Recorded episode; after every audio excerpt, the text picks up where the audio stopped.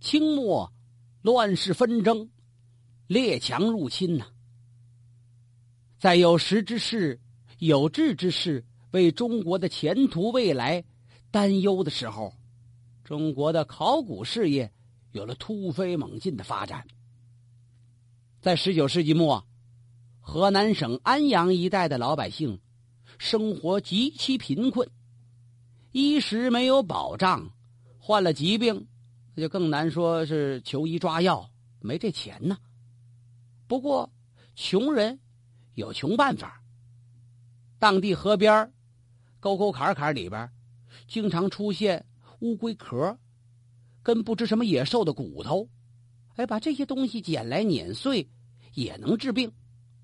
遇到皮肤，比如说被划破了、流血了，就把这些骨头磨成的粉撒在上边，哎，这血就止住了。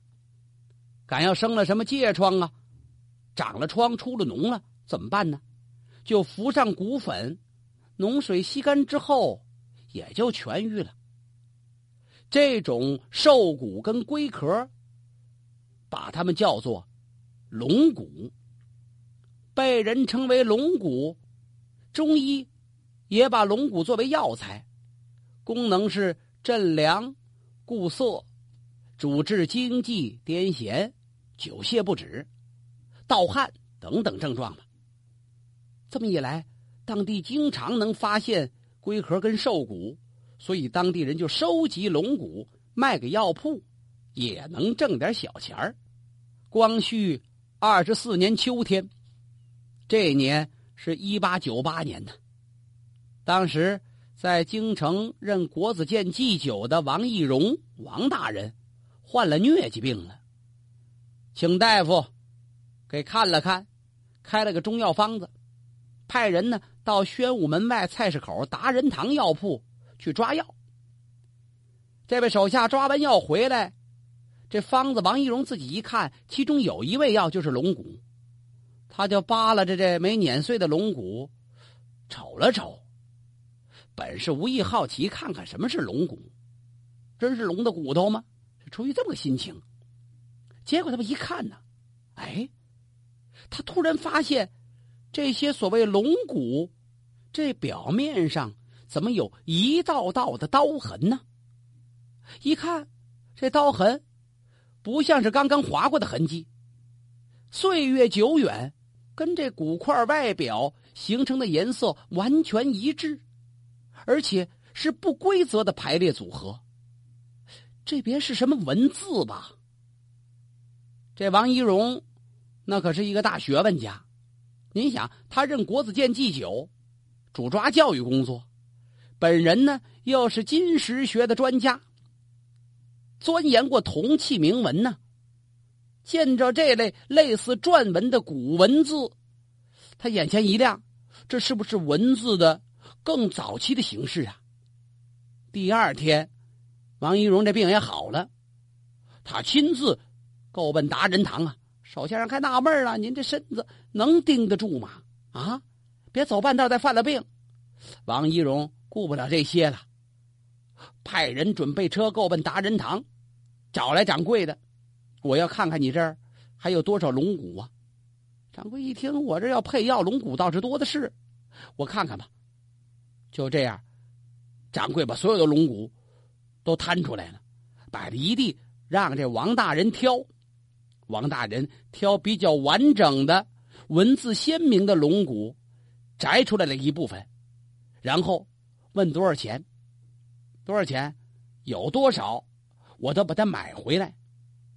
另外，他还打听这龙骨是打哪儿来的，把达仁堂这掌柜的吓坏了。这些龙骨都拿走，我还得去进呢，再进一批药，要不这配药不好配了。您要这干嘛呀？王一荣微然一笑，自然是有用啊。赶等买回来之后，经过辨认跟鉴定，确定了这龙骨是中国商代的占卜专用的骨头。这种珍贵的文物，终于被后人认知了。古时候人们迷信呢，办的什么事儿都要算算卦、占卜一番。那么用什么占卜呢？就用龟甲或者兽骨，主要是牛的肩胛骨啊，作为占卜工具，在甲骨上施以烧灼，经火灼烤过的甲骨这一面，由于火力的作用，就会发生爆裂，这一裂就有纹，形成这裂纹一道一道的，管这玩意儿叫。甲骨受到了不同的温度和压力的烧灼。所以形成的这个赵纹也是各不相同，然后这些先民再根据各种赵纹做出不同的解释，预测凶吉。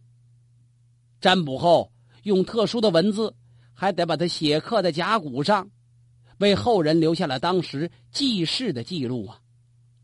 这就是早期文字啊！哎，王懿荣万分惊喜，一不做二不休，我就开始搜购甲骨吧。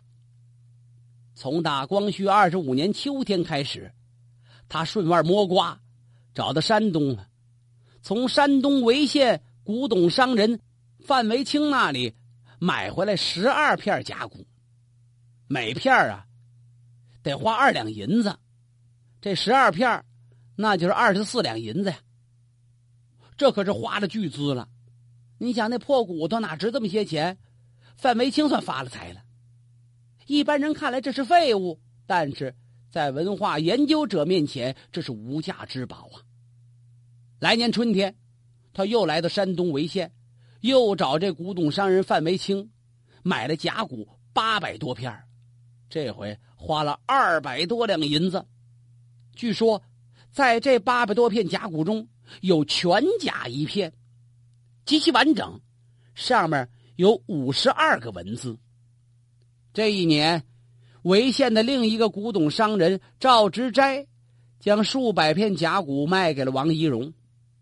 同年秋天，义和团运动兴起，王一荣任团练大臣。八国联军侵北京的时候，王一荣为大清国殉难了。他的儿子王汉甫把大部分甲骨一千余片转手都卖给了刘鄂，还有一些呢。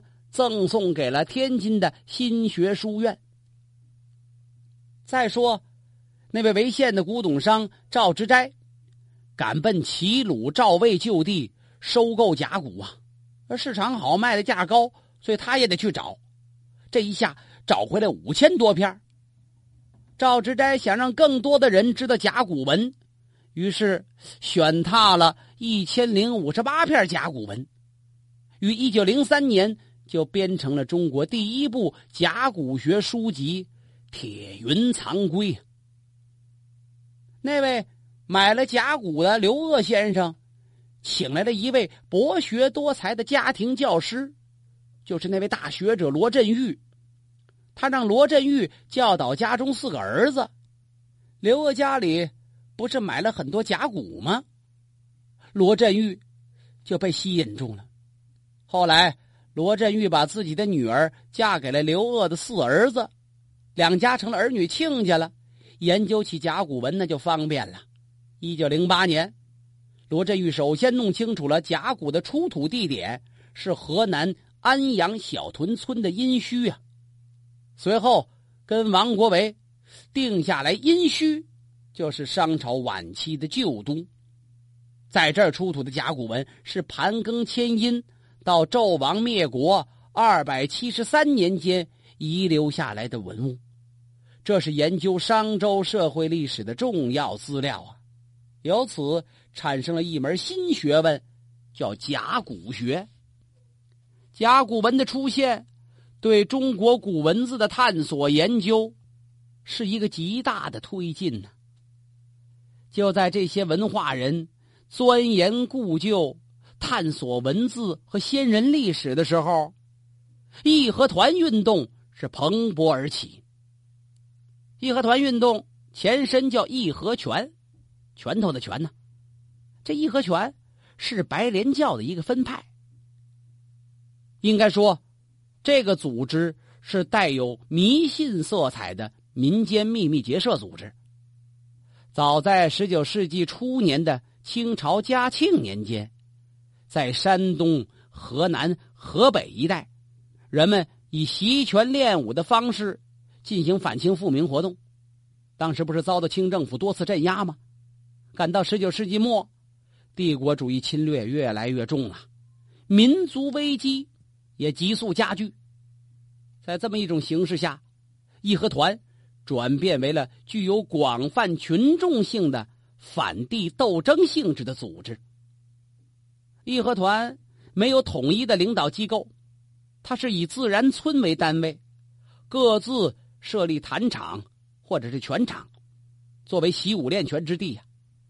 每个坛都有领袖，有老祖师、大师兄、二师兄等等称号。下属呢设总办、统领、打探、巡营、前敌、催阵、哨队等等名目。十个人为一个班用三角小旗；十个班为一个大队，用方形大旗，中间写着“令”字。全团大旗是锯齿形，上写“义和团”三个大字。当时儿童那歌谣里边唱的好：“义和团。”起山东啊，不到三月遍地红。在甲午战争中，山东大地惨遭战火的洗劫，跟着德国人抢占了胶州湾，并把山东划为他们的势力范围。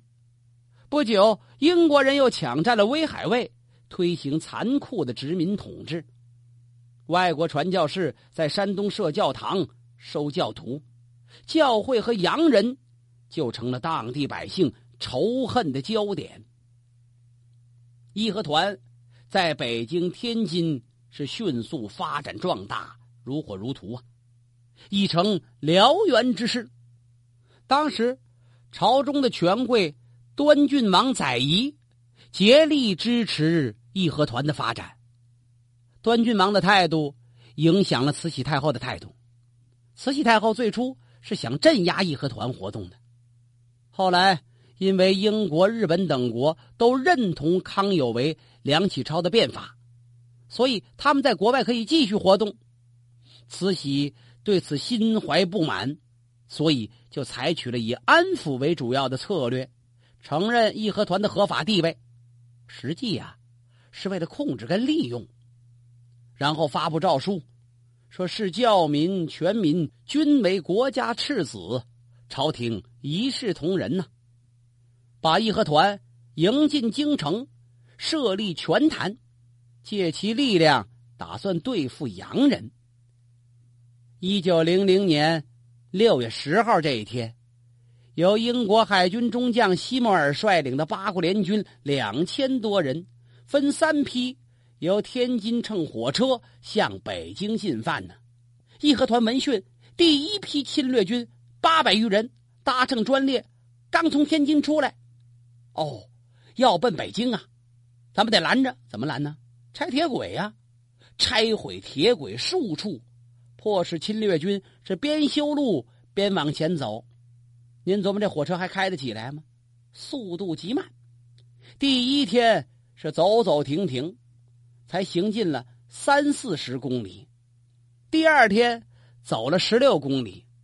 列车在洛伐车站受到了阻碍。洛伐就是现今的廊坊啊。西摩尔命令士兵抢修铁路，忽然间就听得四周围喊杀声四起：“抓呀，杀呀，杀谁呀？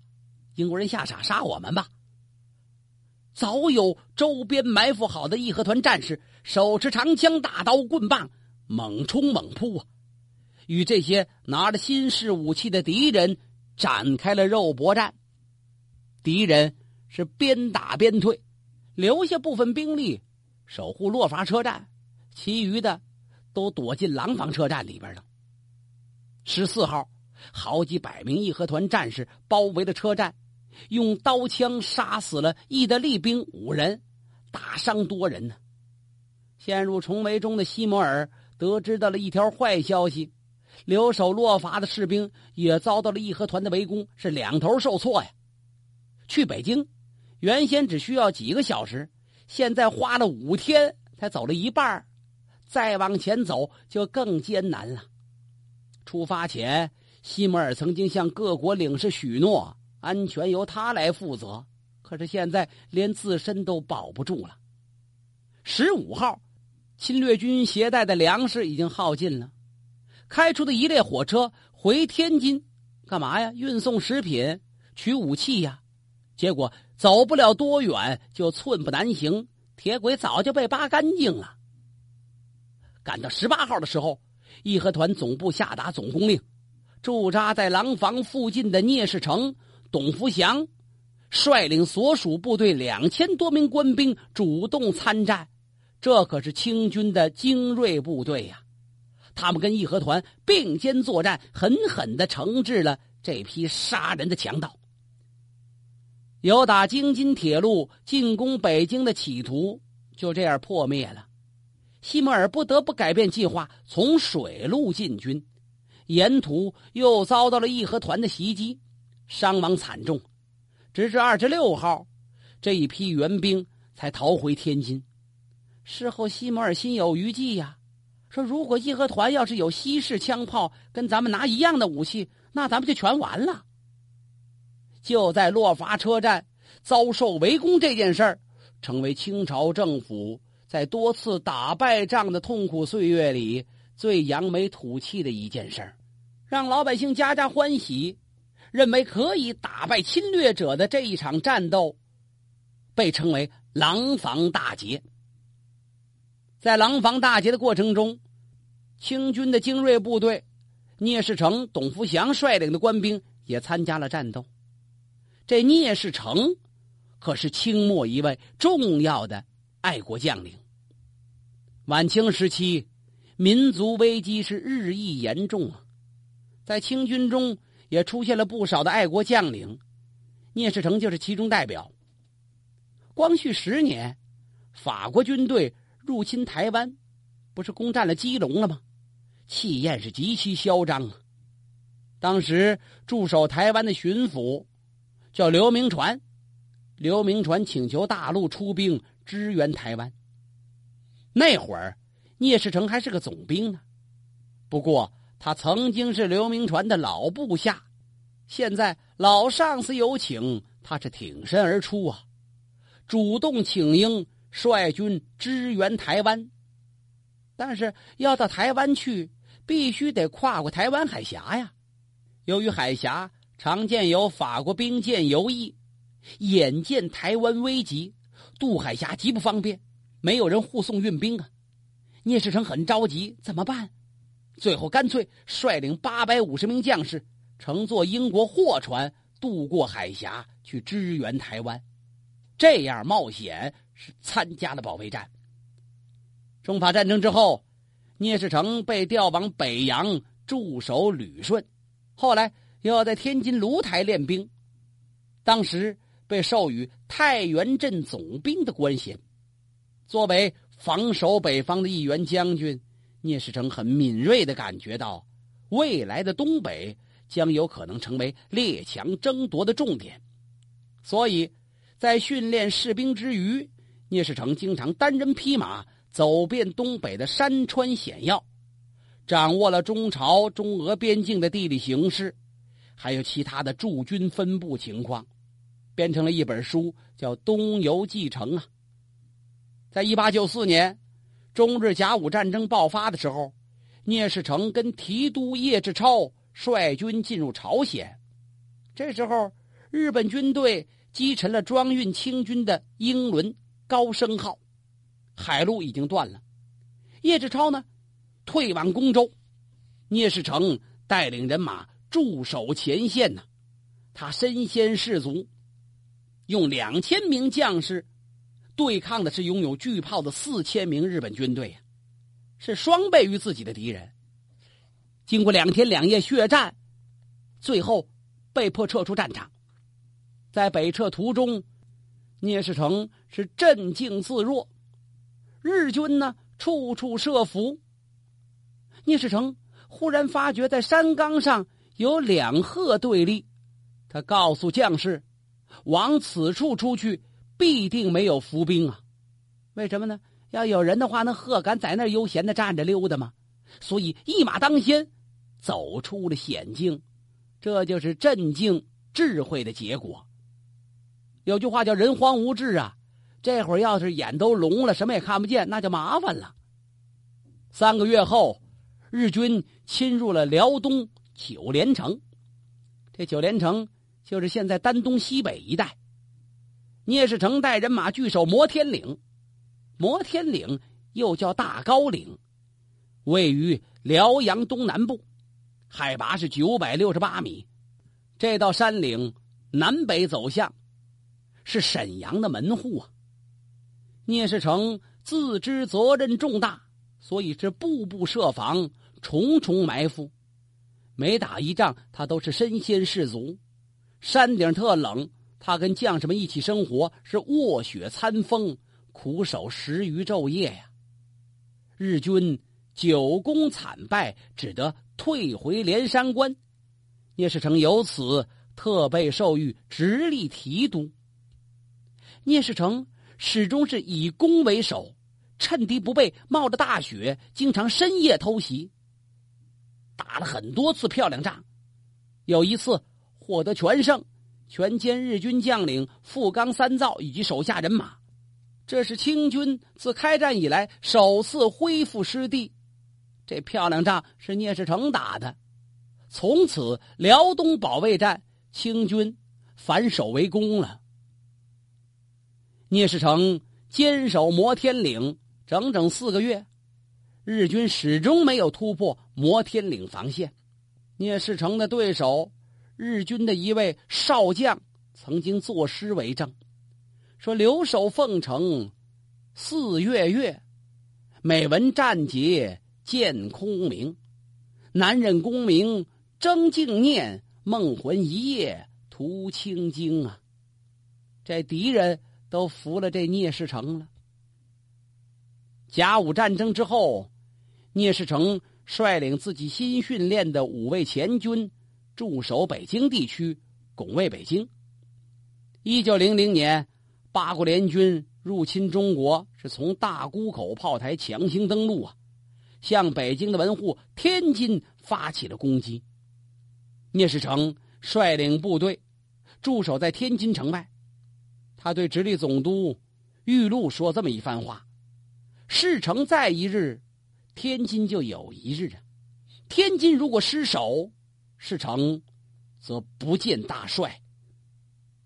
聂士成年迈的母亲由得家乡安徽合肥也给儿子捎来了口信，五个字：“聂家无孬种。”老太太希望儿子在国家危难之际英勇杀敌，千千万万。别贪生怕死啊！为国捐躯，在所不惜。唯独挂记的就是年迈苍苍的老母啊！母亲有这番嘱托，倒让他没有后顾之忧了。聂士成率领军队跟八国联军要做最后的决战，要与天津共存亡。